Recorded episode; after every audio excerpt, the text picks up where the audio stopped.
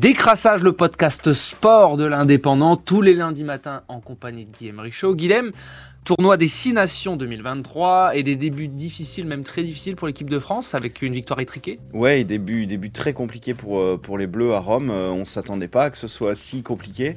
Alors on sait que l'Italie est quand même de mieux en mieux, hein, euh, progresse. mais, mais les Bleus, ils ont un peu cafouillé leur rugby. Surtout, ils ont fait beaucoup de fautes. Et donc, ils ont gagné le match, 29-24. Hein, ils ont pris le bonus, ils ont marqué 4 essais. Ça avait démarré très bien, clairement, au bout de 20 minutes, tout allait très très bien. Ils avaient marqué deux essais, du beau jeu, tout va bien, même à la demi-heure de jeu, trois essais, de magnifiques inspirations d'Entamac au pied qui fait des passes décisives à Ramos et à Dumortier. Premier essai de Flamand, pareil, sur la puissance française qui, qui, qui fait des ravages. Et puis bah, petit à petit, la France a commencé un peu à déjouer, l'Italie a mis en place son jeu. L'Italie, c'est une équipe qui joue beaucoup et qui a su surtout faire faire des fautes aux Français.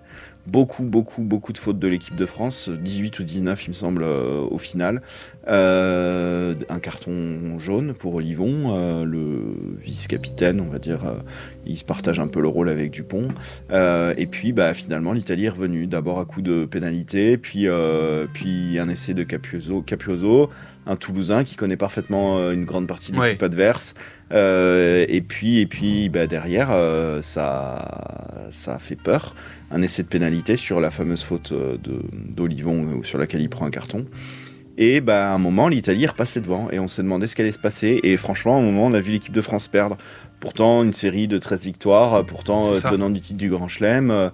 Euh, voilà, on a, on a eu peur, faut être honnête. Et puis bah, finalement, euh, c'est le banc, euh, les finisseurs, comme aime les appeler Fabien Galtier, qui a permis de, de l'emporter. Un essai de Jalibert sur un beau mouvement français. Et derrière, ça a re-subi. Ils ont de nouveau eu un peu peur. Bon, ils gagnent. C'était l'essentiel sur ce premier match.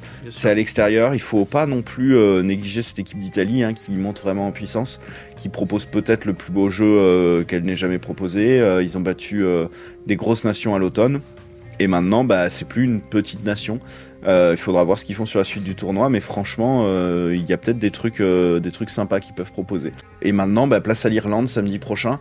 Ça va être une autre histoire. L'Irlande a commencé son tournoi de la meilleure manière en ayant gagné au Pays de Galles 10-34. Et franchement, en première mi-temps, c'était, hum, c'était très très fort. Euh, c'est un peu l'équipe, on va dire, co-favorite avec la France. Moi, j'ai même tendance à dire un peu plus favorite parce qu'elle reçoit la France. L'an dernier, c'est la France qui a accueilli l'Irlande, euh, qui a accueilli l'Angleterre. Cette année, il faut aller en Angleterre, aller en Irlande et aller en Italie. Et, du coup, c'est forcément un peu plus compliqué.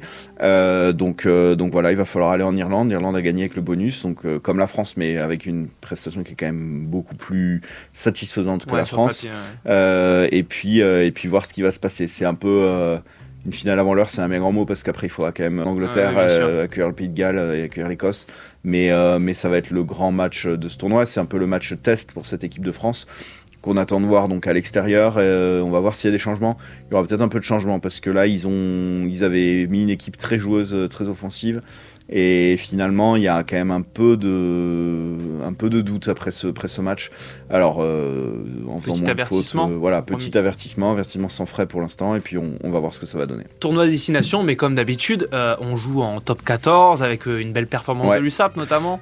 Ouais, hein, une journée de doublon, de belle performance de l'USAP qui allait gagner à Brive, on l'a dit, hein, c'était un match euh, capital.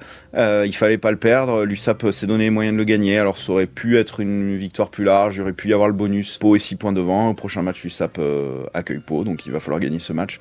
Et puis devant, bah, ça a gagné, Toulouse a battu Bayonne, ça a été dur, mais Toulouse a battu Bayonne, il joue à domicile. Et puis Stade français a battu Bordeaux, 58 points pour Toulouse, 50 pour le Stade français, derrière à Lyon et troisième avec 44. Alors on va terminer par un mot de Ligue 1 et bah, pour la deuxième semaine consécutive, on a les poursuivants du PSG, euh, Marseille et Lens, qui calent. Voilà, c'est ça. Le PSG a souffert, mais a battu Toulouse avec deux, inspirations d'Akimi et Messi. Euh, mais derrière, ça cale. Euh, Lens fait une très mauvaise semaine et Lens a pas été capable d'aller gagner à Brest. ils avaient gagné en coupe il y, a, il y a quelques semaines, ça avait été dur aussi, mais ils avaient gagné. Et puis surtout Marseille qui a perdu à domicile contre Nice hier soir, que, puisque autant Marseille et Lens ont cafouillé, autant Monaco a gagné à Clermont, donc euh, forcément, euh, et bah Monaco regarde vers le haut, donc euh, donc ça donne un peu d'enjeu à cette deuxième partie de saison qui est, qui est loin d'être finie. On est qu'après 22 journées, donc c'est loin d'être fini.